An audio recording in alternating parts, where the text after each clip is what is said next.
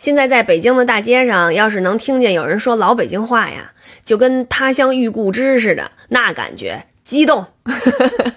这个是粉丝给我的一个留言，确实是这样。嗯，那既然这样的话，咱就一块激动激动，咱们再再再说说这个老北京话哈。这些都是从大家的留言里面摘出来的啊。坑姐，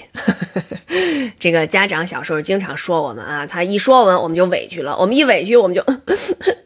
然后家长就说：“你再坑叽一个，你再坑叽一个，把嘴给我闭上。”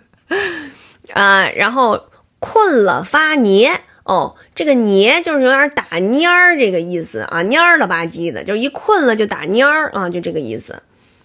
旧手，有人考我说：“你说说这个旧手是什么意思？”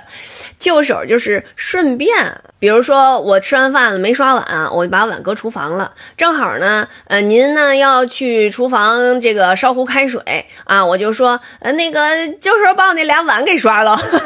水舀子，水舀子就是那个。蒯水的，就是我记得原来我姥姥家有一个特别大的大水缸，嗯，然后呢，就是里面就有那个大大水舀子，水舀子有一个瓣儿啊，前面就跟就跟咱们那小奶锅差不多那么个东西啊，水叫就是叫水舀子，水舀子还有是用葫芦做的，就是就是瓢啊。一半儿的葫芦啊，我们那样那舀水的啊，也叫水舀子。腻虫，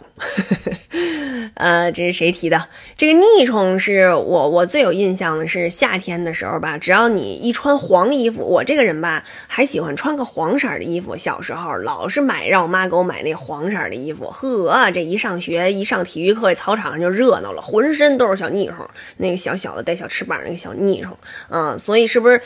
呃，您对这个腻虫特别的？记忆犹新，就跟我似的，所以您给我写了“逆虫”这两个字儿啊。遮罗，遮罗就是今儿个饭没吃完，嗯，就是剩了好几盘菜，然后夸夸夸夸都遮一块儿，完了明儿个就就吃这遮一块儿的菜啊，就叫遮罗。